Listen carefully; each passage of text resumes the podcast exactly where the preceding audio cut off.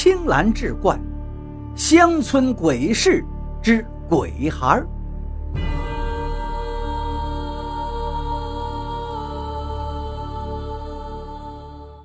众人屏住呼吸，听李老师一惊一乍地说了那听似荒唐的一夜遭遇，个个唏嘘感叹道：“哎呀呀，竟还有这等事！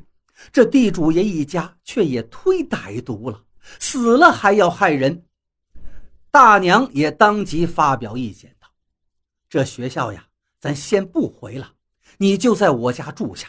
我们大伙把此事向乡长反映。”让孩子们停两天课，把这件事处理干净再说。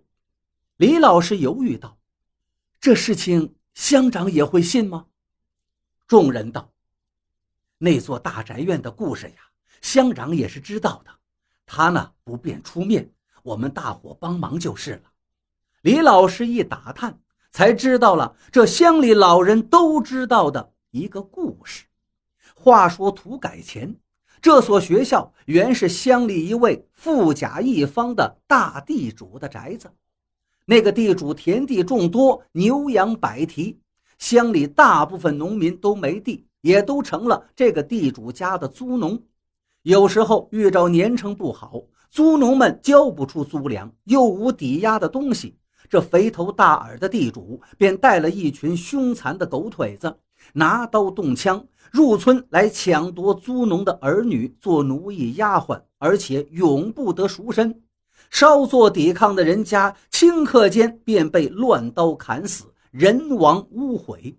乡里人受制于地主的财势，只能嫌怒在心而不敢言。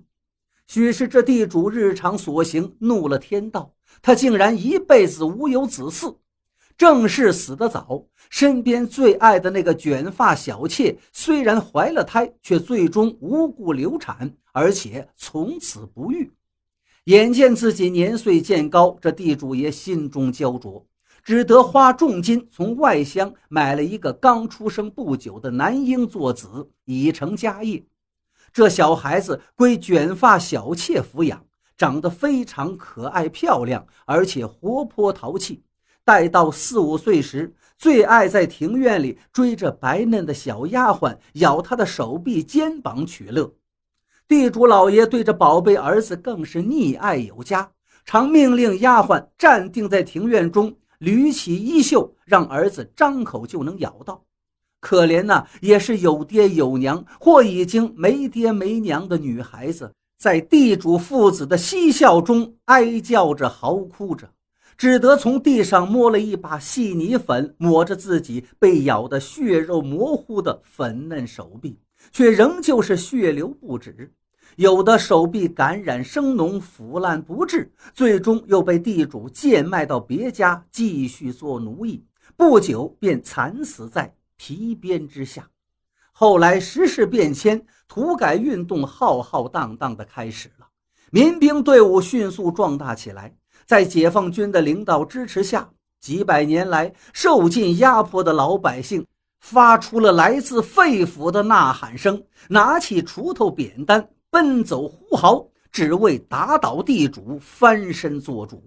地主老爷见势不妙，趁着夜色，急急在墙角隐秘处埋了金银地契，便押着一众丫鬟奴役，护着家眷，要躲进深山投靠土匪。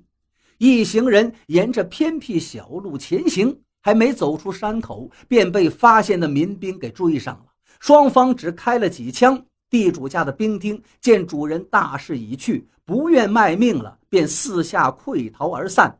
民兵几乎不费吹灰之力，便生擒了这曾经在乡里作威作福的大地主一家。